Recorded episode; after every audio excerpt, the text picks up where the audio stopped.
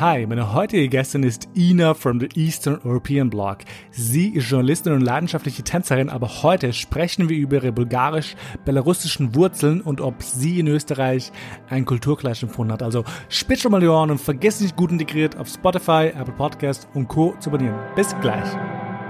Hi, mein Name ist Chris, aber das wisst ihr ja schon. Meine GästInnen und ich sind allesamt ziemlich gut integriert oder auch nicht, was es auch heißen soll. Es ist ein Stempel. Und eben, was das bedeutet und ähm, ob sie einen Kulturclash empfunden haben in ihrem Leben, erfahrt ihr in diesem Podcast. Ina, ich bin ultra happy, dass du da bist. Vielen, vielen Dank. Wer bist du und was machst du? Hi Chris, vielen Dank, dass du mich eingeladen hast. Ich freue mich sehr, hier zu sein heute. Und wie du schon gesagt hast, ich heiße Elena, aber I go by the name Ina. Also mich nennen alle Ina, außer meine Familie. Und ich bin leidenschaftliche Journalistin und mit Hip-Hop verheiratet, sprich, äh, jede Zelle meines Körpers schlägt für Hip-Hop. Ich beschäftige mich seit langer Zeit mit, ähm, mit Urban Dance Forms, aber auch mit Hip-Hop-Musik und schreibe sehr viel über unterschiedliche Hip-Hop-Artists und äh, bin halb Bulgarin, halb Weißrussin, in Österreich aufgewachsen und dann hat mich mein das Gehen, das ich von meinen Eltern geerbt habe, dieses ähm, Reisen und die Welt kennenlernen, hat mich dann in andere Länder getrieben. Und momentan bin ich in Österreich. Ja, Gott, ähm, das ist eine Frage, die mir gerade durch den Kopf schießt. Ähm, Weißrussland wurde ja, glaube ich, vor einem Jahr, zwei Jahren oder so ähm, umbenannt in Belarus. Wie, was ist eigentlich lieber, wenn man sagt, du bist Weißrussin oder Belarusin? Belarusin eigentlich, ja. Finde ich cool, dass du das weißt. Du bist ja als Kind ähm, von der UdS ja nach Österreich gekommen, ähm, soweit ich weiß. Ähm, was waren, wie, wie war es für dich damals? Was, was, was waren deine ersten Eindrücke, als du nach Österreich gekommen bist? Also das war total crazy. Ich kann mich erinnern, dass mein Vater zuerst ein paar Monate in Wien war, um sozusagen auszuprobieren, ob ob ob es tatsächlich machbar ist, dass wir alle nachziehen. Und dann ist er zu uns nach Hause gekommen, also zurückgekehrt nach Bulgarien damals und hatte solche Big Mac diese, diese Papierschachteln hatte er mitgebracht, weil wir uns einfach nicht vorstellen konnten, wow, McDonald's, was? Was ist das? Und, und, und Bananen zum ersten Mal, kann ich mich erinnern. Und Tom und Jerry Kaugummis, die wir dann in der ganzen, um den Block herum verteilt haben. Und also, und dann, als wir, eines Tages hieß es dann, okay, wir fahren jetzt nach, wir fahren jetzt nach Österreich und dann sind wir mit dem Zug, wir haben unsere Sachen gepackt und sind mit dem Zug gefahren und bis heute kann ich mich an diesen Moment erinnern und es ist so crazy, weil in dem Moment als Kind überhaupt nicht klar war, mein Leben wird sich jetzt für immer verändern. Und bis heute bin ich mir dieser Sache bewusst, dass das war so eine Schnittstelle in meinem Leben. Und bis heute, wenn ich zurückfliege nach Bulgarien und meinen Cousin zum Beispiel sehe, denke ich mir, das hätte mein Leben sein können und das ist mein Leben, wie es jetzt ist. Und dass es zwei völlig andere Welten sind. Und das in dem Moment, diese, die Größe des Moments war mir überhaupt nicht bewusst. Es war einfach so abenteuerlich. Es war wie das Land, wo, wo, wie ein Schlaraffenland. Auf einmal sind wir hier und alles ist so schön und sauber, modern und wow. Also ich habe mich gefühlt, als ob ich in Disney, Disneyland wäre. Krass.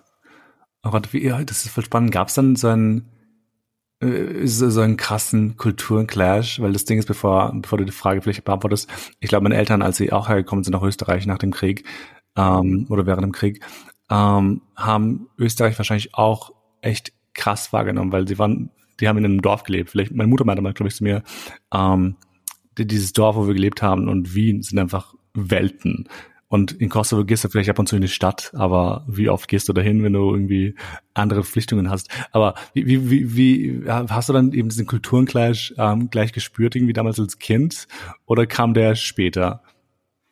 Also ich habe das Gefühl, dass ich das erste Jahr in Österreich einfach nur komplett äh, irgendwie absorbiert, absorbiert und absorbiert habe. Und ich habe auch aufgehört zu sprechen ein ganzes Jahr lang und habe einfach nur, äh, ja, ich bin auf einmal komplett in in, in, in eine passiven Mode gegangen und habe einfach nur alles Mögliche um mich herum versucht, irgendwie zu verarbeiten und ja. irgendeine Logik darin zu finden.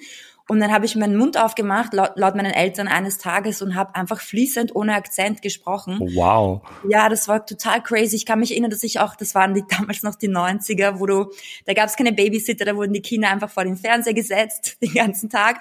Und ich habe Deutsch gelernt durch die ganzen äh, keine Ahnung, Catchball und auch die Talkshows zu Mittag und die ganzen Sachen, die es im Fernsehen gab, so habe ich Deutsch gelernt und wurde das erste Jahr auch nicht benotet.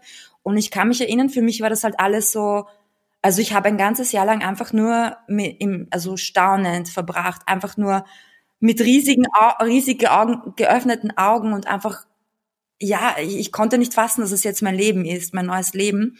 Und ja, sehr viel einfach versucht, glaube ich, äh, zu verarbeiten, zu begreifen, ja. Wie alt warst du damals eigentlich? Fünf, fast sechs. Oh mein Gott, krass. Ich glaube, ich bin auch mit nach Österreich mit, ähm, ich glaube, mit drei Jahren hergekommen.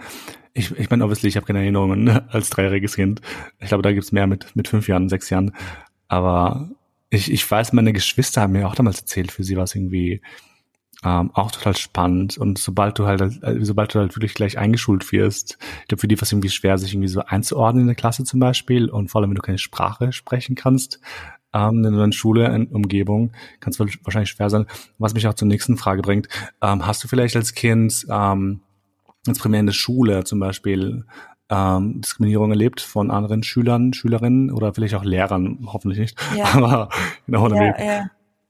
Ja, also es war ganz crazy, weil meine Schwester sechs Jahre älter war und die als Teenager was eine ganz andere Erfahrung gemacht hat als ich. Also sie wurde extrem gemobbt, weil wir halt ähm, keine Markenkleidung hatten. Oh Mann. Äh, beziehungsweise Secondhand Kleidung tragen mussten, was für uns ja wow, also ja. für, für, uns war das Haute Couture. Ja. Aber äh, meine Schwester wurde gemobbt, richtig auch geschlagen, angespuckt und so.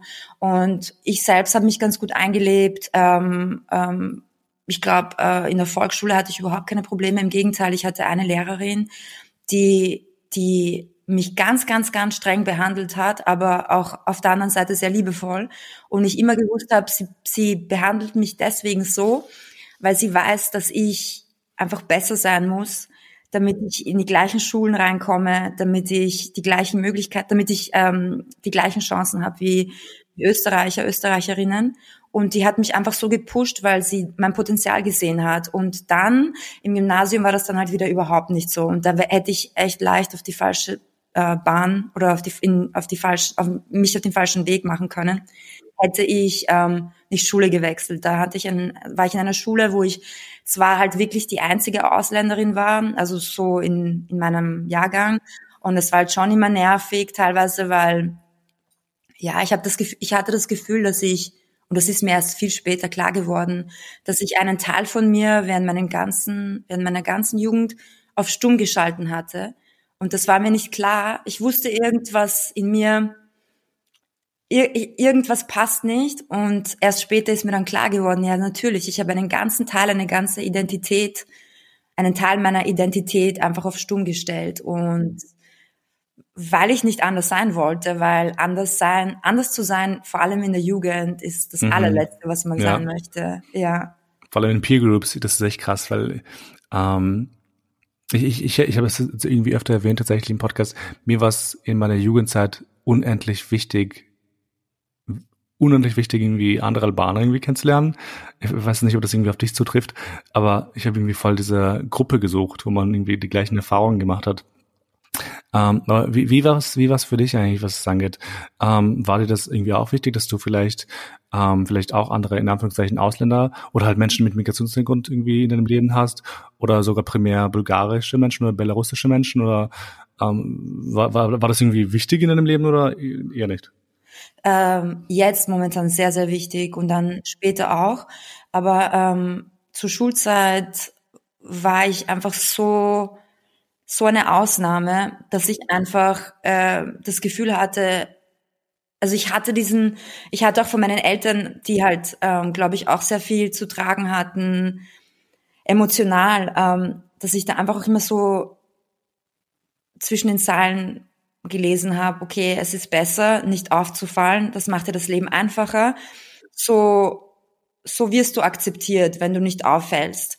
Und an, und wenn du zu, zu, deinem, zu deinen Wurzeln stehst und zu ihnen, also auf sie stolz bist und sie laut lebst, fällst du auf. Und das ist das Letzte, was wir als Migranten wollen. Wir wollen gut integrierte ja. Ausländer, Ausländerinnen sein. Das bedeutet, dass du halt praktisch einen Teil von dir abschneidest und nur noch den anderen Teil von dir auslebst. Und das habe ich als Teenager gemacht und erst jetzt merke ich, boah, wie schmerzhaft das eigentlich war. Und im Laufe der Zeit habe ich dann diesen Stolz entwickelt und dann so mit 18 circa kam auch dieses, nein, nein, nein, ich bin Bulgarien an erster Stelle vielleicht überkompensiert dann bulgarisch und, und ich weiß nicht, dann habe ich halt eher so in diese bulgarischen Stereotypen hineingespielt. Ich muss jetzt ähm, keine Ahnung, ist ja jedem überlassen, was sie von Bulgaren halten oder was so die Stereotypen sind, aber für mich war das so, ich muss jetzt irgendwie super girly sein, weil es ist bulgarisch, so sind die bulgarischen Frauen und ja. Und das hat sich jetzt eingependelt. Das kommt ja auch mit dem Reifungsprozess, dass du einfach so, okay, also was habe ich ähm, in mir verinnerlicht und was will ich behalten, was will ich nicht, was, welche Kulturen, welche Werte entsprechen meiner Wahrheit und welche sind einfach Werte, mit denen ich, nur weil sie meine Wurzeln sind, nicht unbedingt beibehalten möchte, sondern vielleicht ja. irgendwie so eine Synthese kreieren möchte zwischen zwei Kulturen. Auf jeden Aber Fall. lange Antwort. Nee, nee, super gut, ähm, ähm, verstehe ich voll und ganz. Du hast schon vorhin das gut integriert sein angesprochen, mhm. ähm, diese gefühlte Assimilation, ähm, die ein bisschen Leuten aufgedrängt wird, auch, auch von der eigenen Familie oft. Ja. Ähm, also nicht bei allen Menschen, obviously, aber ich glaube, es gibt sehr viele Menschen, die, wie du schon gesagt hast, man, man möchte halt so gut äh, versuchen, ähm, dieses Auffallen so gut wie möglich irgendwie zu unterdrücken ähm, oder zurückzustecken. Aber ähm, was bedeutet für dich überhaupt dieses, diese, dieser Zustand, würde ich jetzt tatsächlich mal sagen, gut integriert zu sein? Was, was muss man dafür erfüllt haben? Ja, also das beantwortet eigentlich auch deine Frage davor. Also diskriminiert, ich wurde positiv diskriminiert. Für mich ist diskriminiert, es gibt Racism, es gibt like a positive Racism, wenn du zum Beispiel, weil jemand anders ist, äh, besondere Aufmerksamkeit bekommst. Und diese besondere Aufmerk Aufmerksamkeit habe ich oft bekommen, weil es weil Leute darüber überrascht waren, wie gut ich äh, da, darin war oder mhm. äh, keine Ahnung, äh, aber sie ist so und so für eine Ausländerin. Ja. Das, war eine Überra das war eine Überraschung, weil du bist eine gute Ausländerin. Ja. Du bist äh, du bist ja nicht wie die anderen. Und das war für mich, ich verstehe, das war ein Kompliment. Du bist eine von uns. Aber auf der einen Seite war ich so, okay, gut, das ist kein Kompliment für mich, weil ich will ja auch nicht immer diesen Druck aller Ausländer auf meinen ja. Schultern tragen. Ich repräsentiere alle Ausländer und ich muss perfekt sein, weil ich bin auch nur ein Mensch und ich will mir auch erlauben, Fehler machen zu können. Und diesen Druck hatte ich und der hat auch wirklich ähm, schlimme Auswirkungen auf meine mentale Gesundheit gehabt, mhm. dass ich immer das Gefühl hatte, alle Augen sind auf mir äh, und alles, wenn ich einen Fehler mache, wird es sofort auf alle Ausländer umgemünzt. Und genau, und so diese Form von Diskriminierung habe ich erlebt. Auch dieses, ähm, dass du, weil du halt ein Ausländer bist, ähm, dich besonders beweisen musst. Das hatte ich schon, ja. Und das habe ich auch sehr verinnerlicht. Und ich glaube, heutzutage ist es so, dass vielleicht gar nicht mehr vieles der Realität entspricht, aber es ist so in mir drinnen, dieses, ich muss besonders, besonders überzeugen oder ich will mhm. jetzt nicht so rüberkommen wie so und so. Also je, je nachdem, was man für innere Gedanken hat, genau. Ja. Ähm, ich habe es halt auch oft gehört, was du jetzt auch gesagt hast, ähm, mit dem du bist besser als andere ähm, Landsleute, keine Ahnung, weil ich habe das oft gehört tatsächlich, dass ich gar nicht ausschaue wie, wie ein Albaner, ähm, das habe ich jetzt auch in einer anderen Folge schon thematisiert, tatsächlich. Deswegen tue ich jetzt das nicht ausführen. Um, because Spoiler alert. Um, ja, aber das ist, das ist halt einfach nur anstrengend, weil man möchte halt nicht ähm, stellvertretend sein für eine Landsgruppe, you know, weil ähm, genauso ja. wie genauso wie alle ÖsterreicherInnen und Österreicher unterschiedliche Menschen sind irgendwo, ähm, sind auch Albaner, Albanerinnen unterschiedlich und auch Bulgaren, Bulgarinnen oder halt Belarussen und Belarusinnen. You know, das ist irgendwie so ja. falsch. Aber ich glaube, es ist halt diese Tatsache, dass man halt ähm, äh, fremd ist, in Anführungszeichen, ähm, ja. dass man dann sagt, okay, du, du, du bist halt repräsentativ für alle anderen Menschen. Das ist halt so ein beschissener, komischer, also so eine Last, die einfach ja. auf jemanden haftet. Und ich glaube, ich würde meine Kinder auch ganz anders erziehen. Also ich würde meinen Kindern auch beibringen, dass es, dass es wichtig ist, ähm, sich dem Umfeld anzupassen, in dem man lebt, aber trotzdem auch immer zu wissen, woher man kommt. Und ich glaube, das konnten meine Eltern einfach nicht oder auch die Generation unserer Eltern nicht, weil es einfach so dieses extrem auch mit Komplexen behaftet war, dieses, oh mein Gott, äh, wir dürfen nicht auffallen, weil wir sind weniger wert als. Also der große Westen mhm. und alle, die nicht aus dem Westen sind, waren halt irgendwie automatisch als weniger wert eingestuft. Und das sehe ich halt nicht mehr so. Und ich glaube, ich würde meinen Kindern auch wirklich beibringen, so sei stolz auf, auf dein Anderssein. Ja. Eine Frage, die ich total gerne mag, ähm, ist tatsächlich, ob du dich ähm, österreichisch fühlst. Könntest du das sagen? ich habe das Gefühl, ich habe ein bisschen so einen Chip on my shoulder. Also es ist ein bisschen so, wenn du weißt, was ich meine. Also ich, mir wurde so lange Zeit gesagt oder ich habe mich so oft gefühlt, als ob man mir sagen würde, du bist nicht eine von uns, dass ich das irgendwie, dass ich irgendwie zu stolz bin, um mich mit diesem Label zu schmücken. Deswegen sage ich immer, ich bin Bulgarin, ich bin Weißrussin, aber oder Euro, also ich bin europäische Staatsbürgerin, aber ich claime den das Label österreichisch, Österreicherin eigentlich nicht weil das halt einfach sehr emotional behaftet ist für mich. Und ich kann mich erinnern, als wir die Staatsbürgerschaft bekommen haben, das war natürlich, du kannst dir vorstellen, äh, das waren wochenlang Feiern, wir sind jetzt Österreicher. Und dann komme ich in die Schule und dann sagt jemand zu mir, wirklich tatsächlich, glaubst du, du bist jetzt wirklich Österreicherin, nur weil du die Staatsbürgerschaft hast? Und ich bin nach Hause, ich habe nicht einmal meinen Eltern davon erzählt, weil ich wollte ihnen nicht das Herz brechen. Für die war das ja Nationalfeiertag quasi. Ja, also deswegen ist es für mich zu schmerzbehaftet, das Ganze, um das zu claimen. Vielleicht komme ich irgendwann im Leben nochmal zu dem Punkt, wo ich sage, verdammt nochmal, ich bin Österreicherin, ich bin hier und ich bin genauso teilhabend an der Kultur und ich mache Österreich zu dem, was es, was es ist und ich bin mhm. Österreicherin. Aber so weit bin ich noch nicht. Ja, nee, verstehe ich, weil ich finde es so witzig, weil ich habe mir, ich habe tatsächlich, was das angeht, so ein bisschen meinen Frieden gefunden, mhm. weil ich mich eher als westlich bezeichne. Mhm. Ähm, weil das ist, es ist echt absurd. Ähm, ein, der, der Freund einer, einer Freundin von mir hier in Berlin, der ist Urliebe, ähm, und er fragt mich oft, also ist Berliner, und er fragt mich oft über österreichische Kultur, über Essen. Er meinte letztens zu mir vor ein paar Tagen so, ja, ähm, gibt's bei euch Rouladen in, in Österreich? Ich war so, ich glaube schon. Also ich weiß, es gibt so Mohnrouladen oder sowas in der Richtung, keine Ahnung, so Mehlspeisen. Aber ich habe keine Ahnung über österreichische Küche, über irgendwelche äh, Kultur. Wenn mich fragen würde über Österreich, ich würde sagen, Leute irgendwo im Land tragen Dirndl und Lederhosen, aber kann auch auf Bayern zutreffen tatsächlich. Ähm, deswegen, ich habe null Ahnung von Österreich und deswegen finde ich es auch so cool, dass so viele Gäste und Gästinnen ähm, hier im Podcast schon gesagt haben, also die aus Wien gestammt, äh, aus Wien stammen, sie meinten, sie fühlen sich wienerisch. Also es ist, es ist, es ist nicht mal das Österreichische, sondern sie fühlen sich einfach als Wiener und Wienerinnen. Und das finde ich so cool, weil das ist wieder ein anderes Lebensgefühl, weißt du, weil das ist halt dort, wo sie oft äh, meistens ähm, groß geworden sind und ja, ich, ich glaube, ich glaube, das ist auch total okay. You know? Man muss sich auch nicht österreichisch fühlen. Ich habe auch die Stra österreichische Staatsbürgerschaft, aber ich bin jetzt auch nicht irgendwie Österreich verpflichtet, diese Kultur anzunehmen. Wenn ja, du, ja. wenn die eh alles durchmixt ist. Ich meine, sorry, aber nicht mehr Österreich sind völlig österreichisch. Das ist alles ein westlicher Mix hier in Europa zumindest. Ja, und ich habe in den letzten paar Jahren so viel im Ausland gelebt, dass es halt für mich zu Hause ist, da, wo ich mir mein Zuhause mache. Ja. Also, ja. Das ist, das ist eine gute Attitude. Ähm, du hast tatsächlich auch in unserem Pre-Call ähm, gesprochen über das Othering. Mhm. Ähm, kannst du, kannst du vielleicht kurz erklären, für Leute, die das nicht wissen, was Othering ist und wann du es auch gespürt hast? Ja, also Othering ist, wenn es eine In-Group gibt und das ist normalerweise die, die äh, Majority, also die, sagen wir jetzt, äh, wenn wir von Sexualität sprechen, sagen wir Heterosexualität, also Mainstream. Und, ähm, und dann gibt es eine Outgroup, das sind halt, das sind vielleicht, ähm, das kann sein Glaubensminority, das kann sein sexu sexu sexuelle Orientierung, das kann sein ähm, die Ethnicity oder ähm, ja die Herkunft. Und äh, wenn wir jetzt in Österreich sind, dann ist für mich die In-Group, das sind, es gibt natürlich verschiedene Levels, aber jetzt so, wenn wir auf der, auf der Landesebene sind, sagen wir Österreich, das ist so die, die In-Group.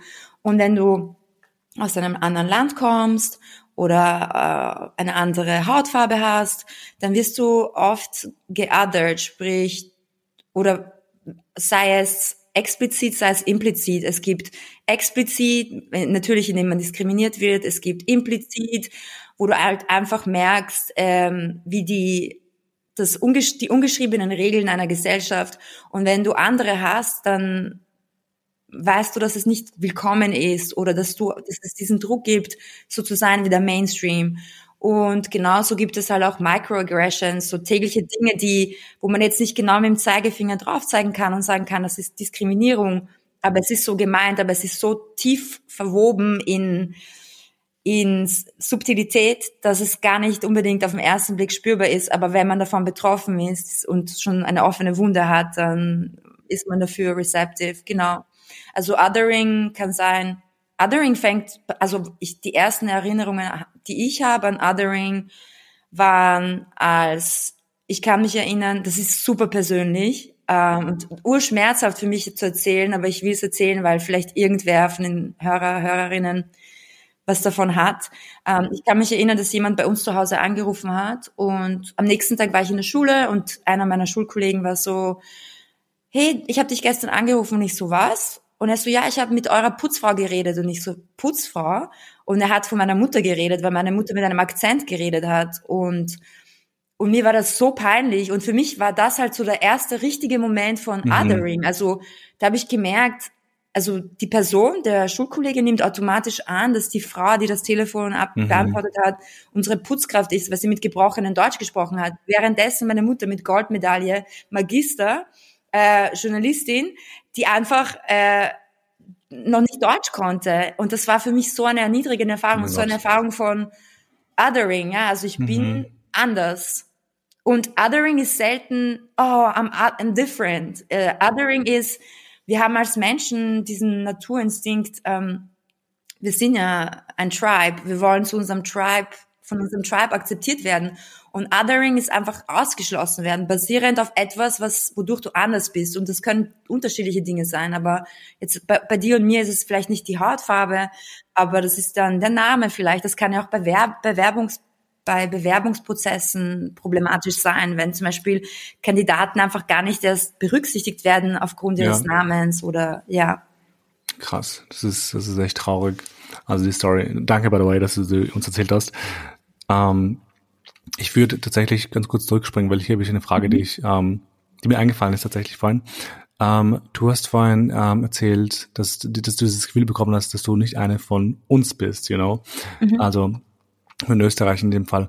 Ähm, war das jetzt nur bei Österreichern und Österreicherinnen der Fall oder auch bei, ähm, bei deiner Verwandtschaft, bei der Familie? Weil, äh, bevor ich dazu komme, ähm, ich habe halt oft dieses Gefühl bekommen von meinen Verwandten, dass ich zu österreichisch war. Also ähm, ich, ich war halt irgendwie, das habe ich schon öfter erwähnt, aber ich war halt so, so modern oder progressiv oder sonst was, wie man es auch nennen möchte, mit manchen, mit manchen ähm, Dingen im Leben.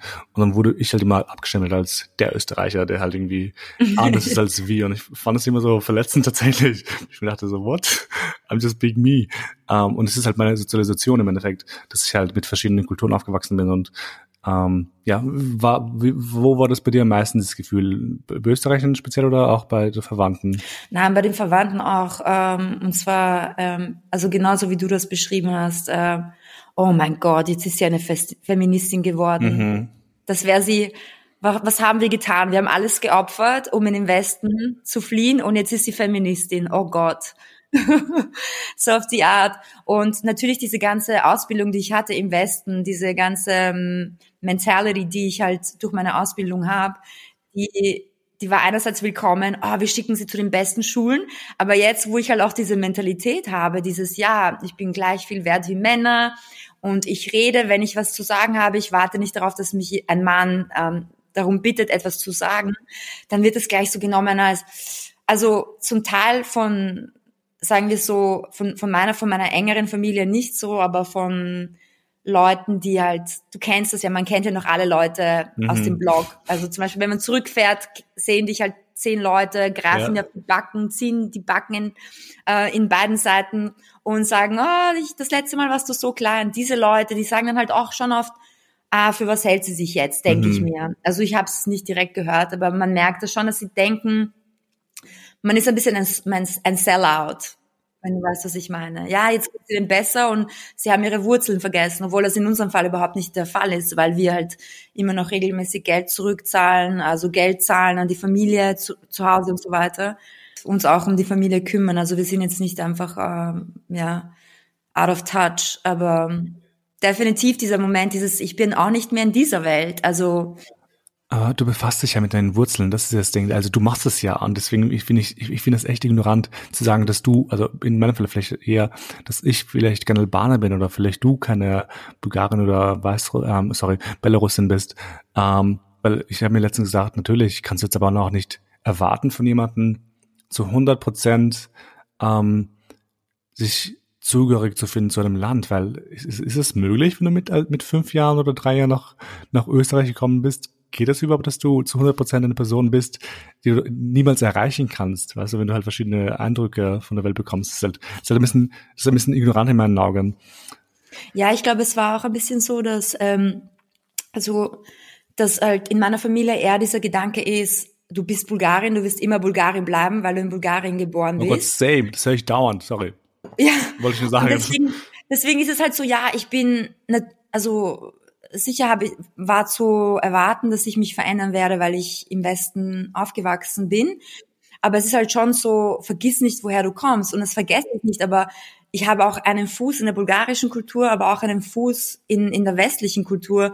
Und das kann nicht an einem einfach so spurlos vorbeigehen. Das wird sich einfach äußern und ja. Ja, nee, verstehe ich voll. Ähm, ich hatte oft dieses, also mir wurde oft irgendwas auf den Kopf geworfen, und zwar, ich bin ja auch Hardcore-Feminist und nicht im Sinne von, yeah, ja, yeah, Feminist. Ich finde halt, die Gleichberechtigung von Menschen ist wichtig, egal ähm, zu welchem Geschlecht sie sich zugehörig fühlen.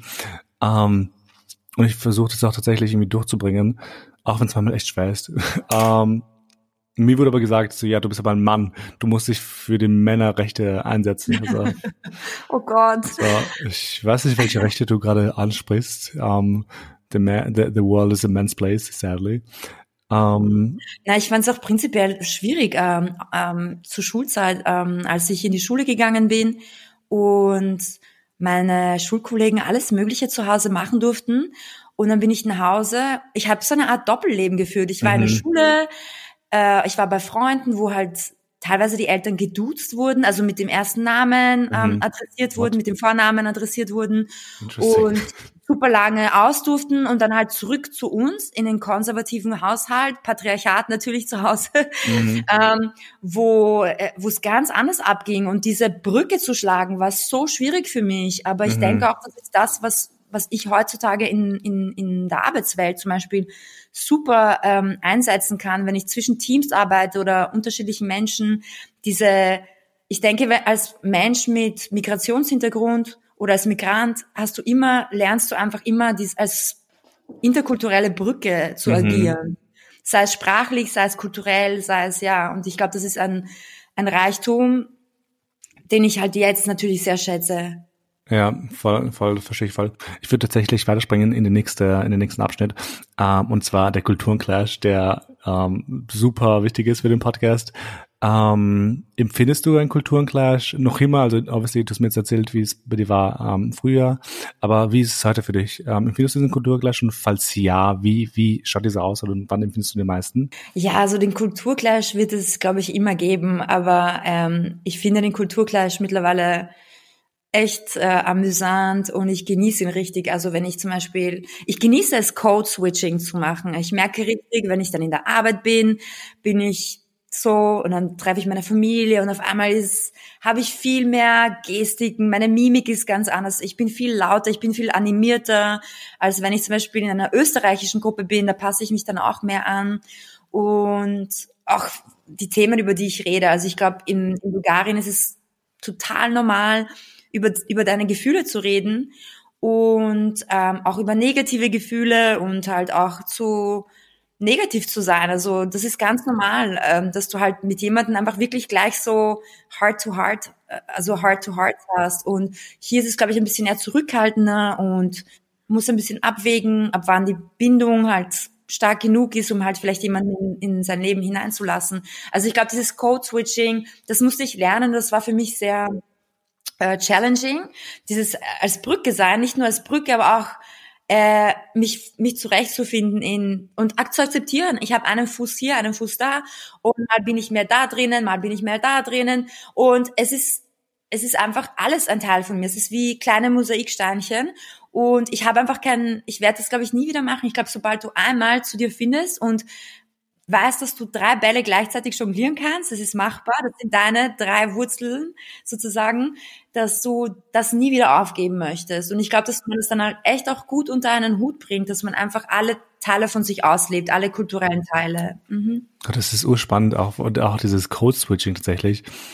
Ähm, weil du vorhin meintest, ähm, weil Bulgaren in dem Fall ähm, vielleicht, ich sage jetzt mal pauschal offener sind, ähm, weil ich kenne es von Albanern, dass sie auch sehr offen sind von Anfang an und irgendwie ähm, super schnell ins Gespräch kommen können, wenn man sich halt, wenn man halt weiß, die Person spricht die gleiche Sprache. Ich glaube, es gibt wahrscheinlich, ähm, wahrscheinlich offenere offenere Kulturen als Albaner, wahrscheinlich. Ähm, ich kann mir vorstellen, ich, das ist jetzt auch irgendwie komisch, aber vielleicht Spanier und Spanierinnen sind vielleicht ein bisschen offener als wir. Anyway, aber ich weiß, ähm, dass ich auch so bin, dass ich mein, mein Herz auf der Zunge, äh, Herz auf der Zunge trage, was echt gestört ist. Mhm. Ähm, ich das Gefühl habe, manchmal in Berlin und Österreich, wenn ich irgendwie Leute hier kennenlerne, dass ich irgendwie urlange brauche, bis ich mir diese, diese Mauer runterbreche, weil ich bin halt eh von Anfang an so uroffen und erzähle einfach von meinem Tag und wenn es mir irgendwie scheiße geht oder sonst was, dann mir so, ähm, ist es eigentlich okay gerade? So tue ich gerade too much? Tue ich gerade irgendwie oversharen? Ähm, und ich glaube, ich glaube, viele Deutsche, die ich kenne, und das ist vielleicht auch nur ähm, äh, auch klischeehaft, aber sind nicht so bereit, viel über sich preiszugeben, bevor man sich nicht irgendwie mindestens ein Jahr gut durchkennen kennt. Das war für mich immer so, ja. what, schwer zu checken.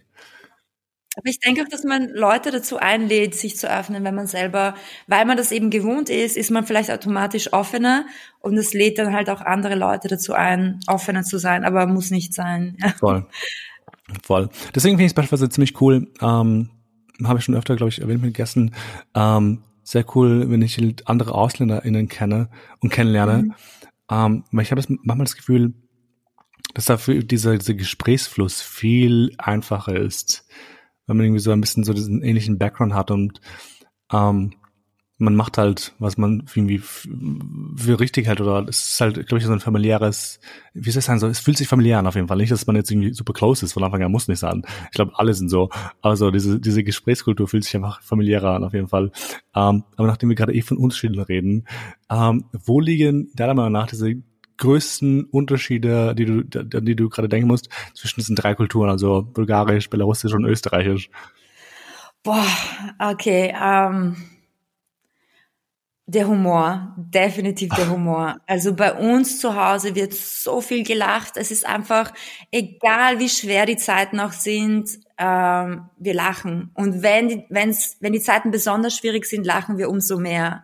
Es ist einfach, ähm, dieses Gesellige, dieses, wenn du kannst, dann, dann isst du mit jemand anderem zusammen oder du sitzt stundenlang, das kennst du bestimmt im Sommer, stundenlang draußen und jetzt, und, und ja, einfach Kaffee trinken stundenlang, ohne aufs Handy zu schauen. Es ist dieses, dieses, diese Human Connection, die ist einfach irgendwie, die ist dort irgendwie noch purer, finde ich. Das ist, die kommt dort spontaner, natürlicher. Also immer wenn ich in Bulgarien bin, äh, ich spreche so viel mit Menschen auf dem Bazar, am Strand und es ist nicht creepy. Hier fühle ich mich immer wieder ärgste Creep, wenn ich einfach so ein Gespräch anfange. Ähm, wobei als Mann ist das wahrscheinlich auch wieder was anderes. Ähm, keine Ahnung, das kannst du mir dann erzählen.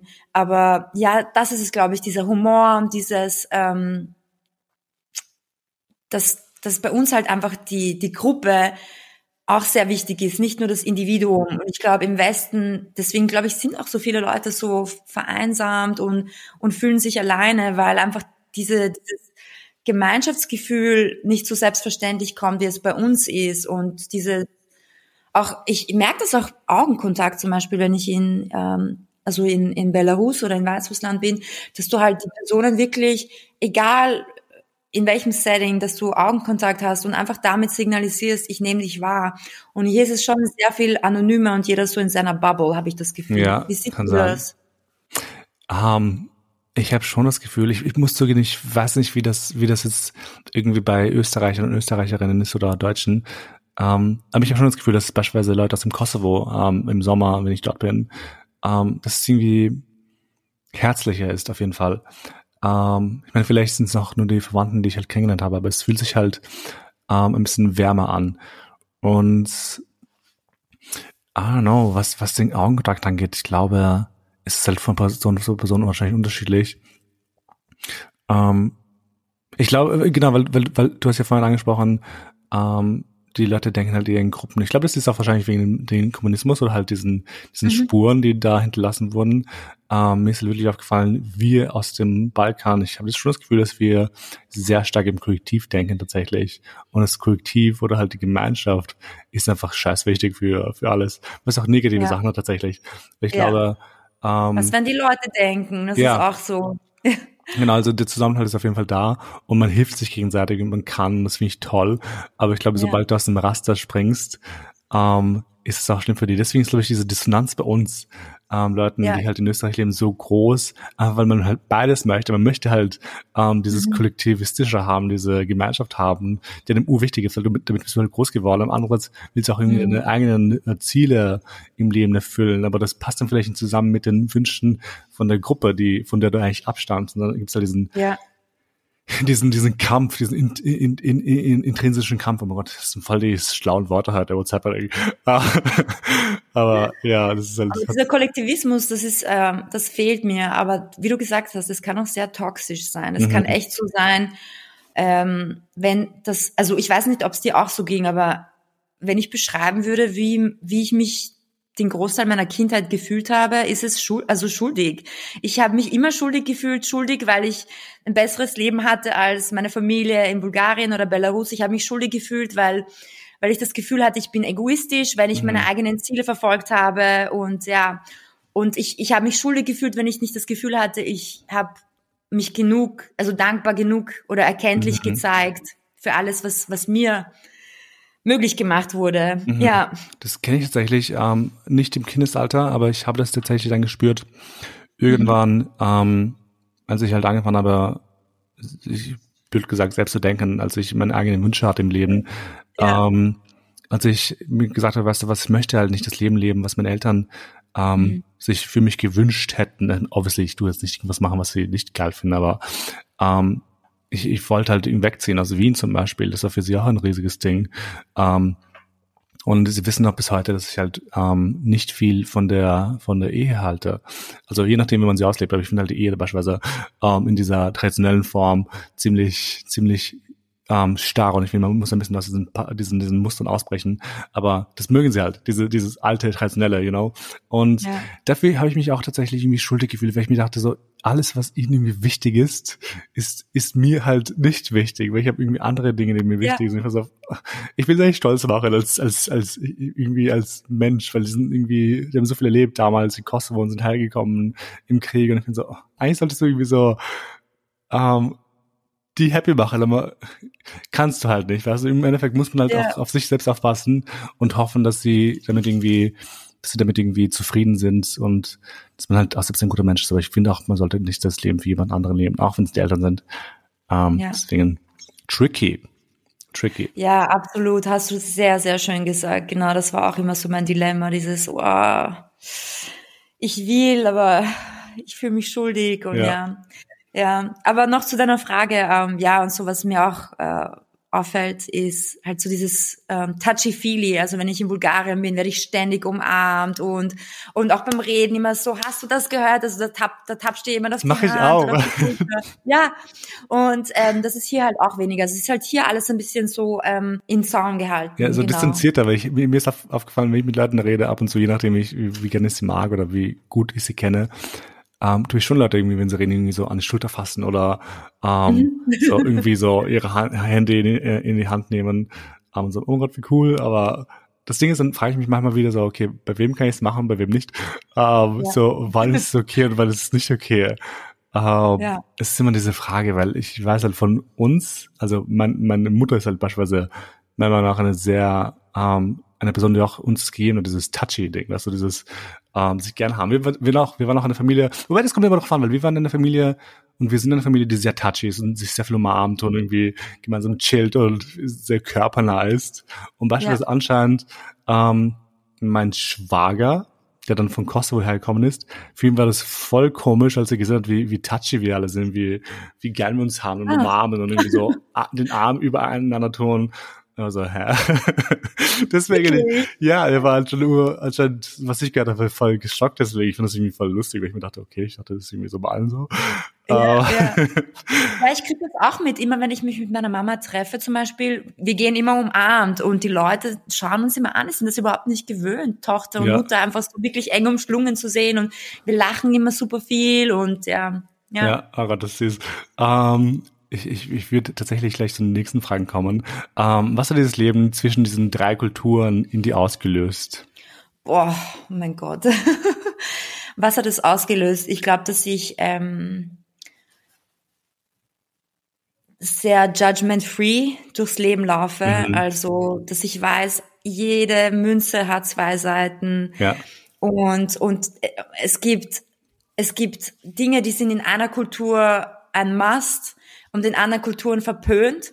Und deswegen gibt es kein absolutes richtig oder falsch, sondern, und das hat mich früher immer verwirrt. Mhm. Aber jetzt weiß ich, das ist super wichtig, dass du, egal wo du bist, innerlich so geankert bist und weißt, wer du bist, was dir wichtig ist, wer du, was du in deinem Leben erreichen möchtest, dann kann ich, egal wie viele Kulturen um dich, um dich herum sind oder aus denen du stammst, wirst du trotzdem immer zentriert bleiben. Und das mhm. hat, war ein langer Prozess, aber ich habe es jetzt geschafft.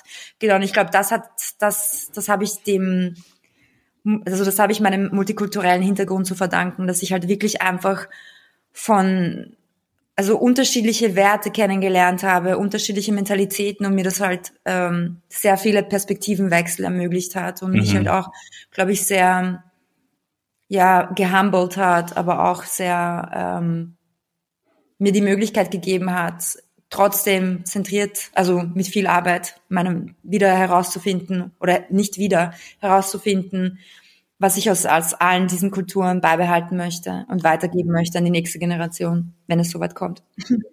Stell dir mal vor, so Situation, wann fühlst du dich mehr bulgarisch, wann belarussisch und wann eher wienerisch oder halt österreichisch, je nachdem. äh, super Frage. Ich glaube, bulgarisch fühle ich mich, ähm, ja, wenn ich in Bulgarien bin, sowieso, dann ist, geht einfach ein Teil von mir auf, dann bin ich auf einmal so, überrasche ich mich selber so, boah, ich rede einfach mit Leuten auf der Straße und, und helfe Leuten. Zum Beispiel das letzte Mal, als ich in Bulgarien war, habe ich einer Dame ähm, dabei geholfen, ihre Wasserflaschen raufzutragen und und hier wäre ich so, ich habe jetzt keine Zeit, ich gehe jetzt weiter und hätte, mir wäre das vielleicht gar nicht aufgefallen. Aber in Bulgarien ist das Tempo einfach viel langsamer. Ich gehe langsamer, ich bin viel achtsamer, also ich schaue viel weniger auf mein Handy, sondern ich, ich kommuniziere viel mehr mit den Leuten um mich herum. Und auch in dem Fall die alte Dame ist mir aufgefallen und ich habe mir einfach die Zeit genommen, ihr die Wasserflaschen raufzutragen und noch mit ihr kurz unterhalten. Sie hat mich dann auch zu, zu sich nach Hause eingeladen oh. auf einen Café. Das wäre hier auch nicht denkbar, glaube ich. Also es sind halt einfach äh, genau, also ich glaube, wenn ich in Bulgarien bin, logischerweise, ähm, wenn der Alkohol fließt, kommt auch immer die Bulgarin in mir raus, weil alle anderen schon betrunken sind und ich immer noch nüchtern bin weil einfach, ja, die Trinkkultur ist ganz anders dort. Also ich kann viel mehr trinken einfach. Es ist mir auch aufgefallen. Ich glaube, ich kann, sorry für, fürs Unterbrechen, mich, mir ist auch aufgefallen, ich glaube, ich kann auch mehr trinken als andere Leute. Vielleicht, ja. vielleicht liegt es auch daran, dass ich groß bin. Also, I don't know, ich bin zwei, gefühlt zwei Meter groß, also fast zwei Meter groß. So maybe it's that. But manchmal denke ich mir so, boah, vielleicht habe ich das irgendwie so genetisch veranlagt. Anyway, ja. uh, ja. back, back to you.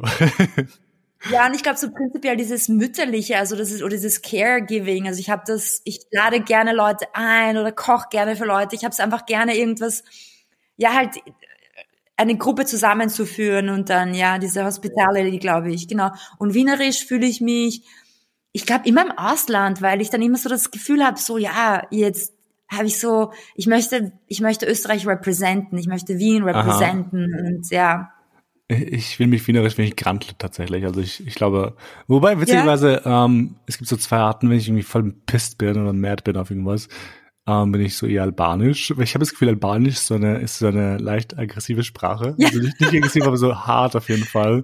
Und nicht so melodisch, will ich jetzt mal ja. sagen. Wobei vielleicht sagen jetzt Leute so, ja, nee, ist voll melodisch. Ähm, Aber ich glaube, ich, ich glaube, ich fluche auf Albanisch gerne, falls mich irgendwas echt anpisst. Ähm, und mir wurde aber schon gesagt, dass wenn ich mich irgendwie aufrege oder wenn ich halt Hunger habe und irgendwie hangry bin, werde ich zum Wiener Grantler.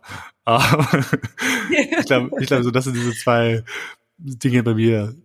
Funny. Ja, ist lustig, dass du das sagst. Man sagt ja auch, man, ähm, also wenn jemand mehrere Sprachen spricht, dass du halt auch in, in, in einer Sprache zum Beispiel eher über Liebe sprichst, in einer anderen Sprache eher wütend bist und so, und das stimmt voll. Also ich glaube, Bulgarisch ist für mich so meine Herzenssprache. Da, mhm. da bin ich einfach so richtig so, so wie ich bin, ungefiltert. Oh. Deutsch ist, glaube ich, so die, die, die professionelle Sprache, ähm, die, also die ich halt in einem beruflichen Kontext verwende. Englisch ist so wirklich meine Hip-Hop-Sprache, da, da, da ich weiß nicht, das ist halt, aber so Liebe auch, also Russisch. Wenn ich mit meiner Mama spreche, kann ich das in keiner anderen Sprache sagen als Russisch einfach. Ja. Was heißt eigentlich, ich liebe dich auf Russisch? Ja, tibia lublu. Okay. Um, ja, ja? wie, ja, tibia, na, again. Ja. Ja.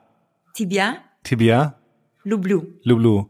Ja. Gut. Um, süß. Oh, gut, gut. Um, und eine vielleicht ein bisschen ernstere Frage, und zwar, ähm, bevor wir zum Ende kommen, wir haben noch zwei Fragen tatsächlich. Ähm, hast du das Gefühl, du musstest oder du musst noch immer ähm, irgendwelche traditionellen Erwartungen erfüllen? Äh, ja, also was ich zum Beispiel jetzt noch sehr stark spüre, ist ähm, dieser, ich weiß nicht, wie das bei dein, also in deiner Kultur ist, aber bei uns ist dieses äh, das Ehrenprinzip sehr wichtig. Also ähm, manchmal wichtiger als die eigenen Kinder. Also dass halt Dinge immer schon so gemacht wurden und das ist, das ist, äh, das wird als als etwas empfunden, das immer schon so gemacht wurde und deshalb auch immer so gemacht werden sollte. Und also zum Beispiel jetzt mit der traditionellen Ehe, also das spüre ich halt schon, dieser extreme Druck auch jedes Mal, wenn ich meinen Onkel sehe. Das erste am Flughafen ist nicht, wie war dein Flug? Beeil dich, ich will deine Hochzeit noch miterleben. Solche oh. Dinge. Ja. Und ähm, ja, und auch dieses, ähm, also ich glaube tatsächlich die Ehe, auch das mit Kindern, dieses traditionelle Frauenbild, dass es da sehr viel Druck gibt und ähm, das spüre ich sehr stark noch. Und da bin ich halt auch, also da habe ich sehr viel, da gebe ich sehr viel Pushback. Mhm aber es ist trotzdem schwierig, weil es halt, ja, das sind halt Leute, die dir sehr am Herzen liegen, von denen du, die du halt schätzt und deren Meinung dir sehr wichtig ist. Und auch da kannst du dir noch so sicher sein in deiner Meinung und deinen Zielen für dein eigenes Leben. Es verunsichert dich schon und wir alle wollen trotzdem noch irgendwie Approval von unseren Eltern. Und wenn du da dein eigenes Ding fährst, schwer. Ja, mhm. bei dir? Ähm, ich glaube, bei mir ein riesiges Thema war tatsächlich heiraten. Also äh, mein Vater meinte sogar zu mir letztes Jahr, mein Bruder hat sich verlobt. Ähm, und ich weiß nicht, wie es bei euch ist, aber ich, wenn sich jemand verlobt und alle zusammenkommen, dann wirst du bombardiert mit irgendwelchen Fragen. Wann ja. heiratest du? Und sie, wissen ja, dass ich irgendwie nicht so positiv gestimmt bin ähm, zur Ehe. Und er meinte zu mir im Auto so, Christian, ähm, Falls sich jemand fragt, wann du heiraten möchtest, lach einfach und sag, haha, bald. Ähm, Im Sinne von, damit sie halt die Fresse halten und ja, nicht, ja. nicht irgendwie jetzt irgendwie so diesen, diesen, diesen Österreicher wieder in Anführungszeichen ähm, rauslasse, der halt irgendwie alles besser weiß. ich glaube, ich glaube, ich glaube, das was bei mir, aber ich habe schon, wobei es ist schwer. Ich muss zugeben, mittlerweile habe ich nicht mehr irgendwie diese Erwartung, ähm, albanisch zu sein oder irgendwelche Traditionen zu erfüllen, weil ich habe mich ein bisschen daraus irgendwie da ein bisschen losgerissen, weil es, ich finde viele Dinge, auch wenn sie urschön sind bei uns daheim, haben viele Dinge auch nicht gepasst.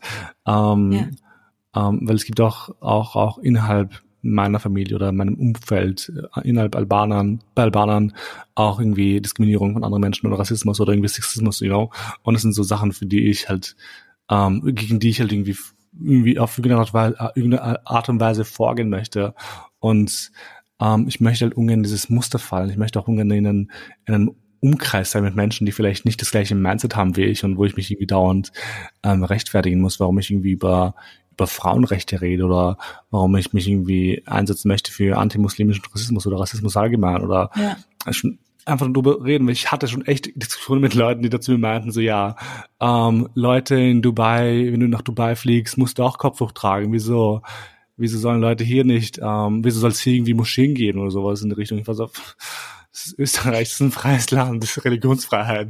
Ja. Ähm, und ich finde, Menschen sollten irgendwelche Gebetshäuser haben und sie sollten auch, es sollte auch okay sein, dass sie sichtbar sind. Das ist nur so ein kleines Beispiel tatsächlich, weißt du? Es gibt so ja. viele Beispiele, wo ich mit Leuten diskutiert habe und dann war ich so, you know what, wenn das für mich bedeutet, albanisch zu sein, dann will es gar nicht sein. Ähm, ja. Weil es ja. ist, es ist echt schön. Ich liebe das Essen, ich liebe die Musik, ich liebe meine Familie, ich liebe ähm, so Traditionen aber irgendwie war für mich irgendwann Schluss, weil ich mir dachte, weißt du was, das, das tut einfach so gegen meine, meine Prinzipien irgendwie Stoß, dass ich mir denke, weißt du was, nee, also. Ja, ja. Ja, ich habe einfach irgendwann aufgehört, ähm, sie überreden zu wollen, ja.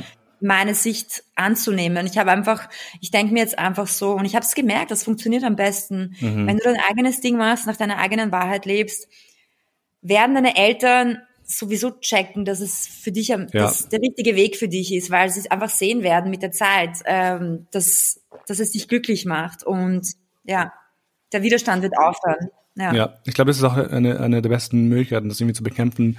Ähm, ich habe halt sehr viel mit solchen, mit solchen Dingen gestruggelt, diese, mit dieser Rechtfertigung von meine, meinen Wünschen, meinem Leben, sonst was. Und habe mir irgendwann gedacht, you know what, dann tue ich halt manche Sachen einfach durchsliden lassen.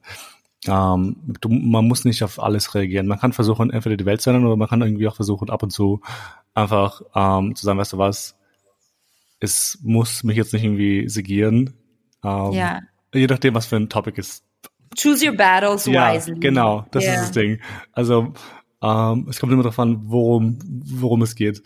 Ja, ich glaube, bin ich ganz bei dir. Ja. Dankeschön. Ich, manche ja. Dinge zahlen sich aus, manche Dinge sind wirklich so fundamentale Dinge, da, da, da, da geht es einfach nicht okay. Wenn, also es ist nicht okay, wenn man nichts sagt, aber bei mhm. manchen Dingen ist es auch wichtig, ja. seine Energie zu wählen, einfach zu sagen, Voll. weißt du was. Vor allem, ja. wenn, man, wenn man diesen Kampf irgendwie gefühlt nonstop führt, kann man ja. auch sagen, weißt du was, es, es klappt einfach nicht, so just do whatever you please. Um, ja, ähm, Culture Clash. Uh, aber wir kommen echt tatsächlich ganz zum Ende an. Um, ähm, was halt voll schade ist. Ich mag das Gespräch gerade voll. Um, aber, ja. aber du hast, du hast sehr viel wahrscheinlich durchgemacht in dem Leben, was, was den Kulturenclash angeht. Deswegen vielleicht als Schlusswort. Was möchtest du meinen Zuhörerinnen und Zuhörern sagen, die eben ebenso mit so mehreren Kulturen aufgewachsen sich und äh, aufgewachsen sind ähm, und sich oft anders fühlen oder vielleicht auch dieses Othering ähm, tagtäglich erleben. Was, was für äh, Tipps hast du für sie oder vielleicht ein, ähm, aufmunternde Worte, mhm. schöner gesagt? Was ich mit ihnen teilen möchte ist, fuck things up. Also wirklich einfach äh, claim your space. Du hast eine Berechtigung, hier zu sein. Und aber mach es geschickt, weil mit einem Chip on your shoulder durchs Leben zu gehen, wird dich nicht weiterbringen, sondern mach es so, weißt du, passt dich an, so dass du reinkommst in ein System, in das Mainstream-System mhm. und dann von innen kannst du, kannst du alles verändern oder Dinge, Dinge auch in, in einem kleinen Rahmen verändern. Aber zuerst denke ich, ist es wichtig, dass man mal reinkommt in, in Umgebungen, wo es Möglichkeiten gibt mhm. und dann diese Uniqueness, die uns alle ausmacht, weil wir durch so viele unterschiedliche ähm, Kulturen geprägt worden sind, mhm. die Weakness einsetzen als Waffe. Aber ich glaube, es ist wichtig, wirklich strategisch vorzugehen, zu wissen, wann ist es wichtig, to tone it down, mhm. dann anders sein und wann zu turn it all the way up und es ist als um, ähm, Strength zu nützen. Ja, that's cute. I like this. ist ja schon, ich habe keine älteren, ich habe keine Leute, die alt sind, deswegen sie werden wahrscheinlich sagen, Denglisch, was? Aber thank God, meine Zuhörer und Zuhörerinnen sind ziemlich jung. Ähm, Ina, wir sind am Ende angelangt. Ähm, das Gespräch hat mir ultra viel Spaß gemacht. Ja. Ähm, ich ich, ich finde es voll cool. Ich, ich, find's, ich freue mich voll, wenn, wenn Leute irgendwie so ähm, diese ähnlichen Sachen durchgemacht haben. Das ist irgendwie auch dieser Zweck von diesem Podcast, sie, sie sich gegenseitig zuhören können und sagen, oh mein Gott, bei mir war es auch so, genau, dass man vielleicht irgendwie ein bisschen Mut schöpfen kann in gewissen Situationen. Ähm, und ich hoffe auch, das ist irgendwie auch so ein Ding, ich hoffe auch, dass Österreicher zuhören und Österreicherinnen oder Deutsche, whatever, und sagen so, ja. oh, okay, wow, vielleicht habe ich auch mal gesagt, okay, ich habe, sorry, ich wiederhole, aber das mit der, mit der, mit der Putzfrau, das ist ja, das, ja, oh ja. das ist, das ist so falsch und vielleicht habe ich auch irgendwas in diese Richtung gemacht oder vielleicht du hast irgendwie so Verständnis aufbauen. Deswegen ähm, vielen, vielen Dank für deine, deine, deine, deine Stories, deine ähm, Lebensrealitäten tatsächlich. Ich, ich weiß, es kann manchmal schwer sein, darüber zu reden. Ähm, ja, aber es hat mir ultra viel Spaß gemacht. Mir auch. Vielen ähm, Dank. Und jetzt für alle anderen Menschen, die gerade zuhören, tatsächlich, ähm, ich hoffe, ihr habt schon Guten Digit abonniert, aber falls nicht, vergesst nicht, Guten Digit zu abonnieren auf, auf Spotify, Apple Podcast und Co. Ähm, und abonniert Guten Digit auch auf Instagram, damit ihr keine Postings mehr verpasst. Und ja, so viel dazu. Das war's eigentlich und ich freue mich schon auf die nächste Folge mit euch. Bye!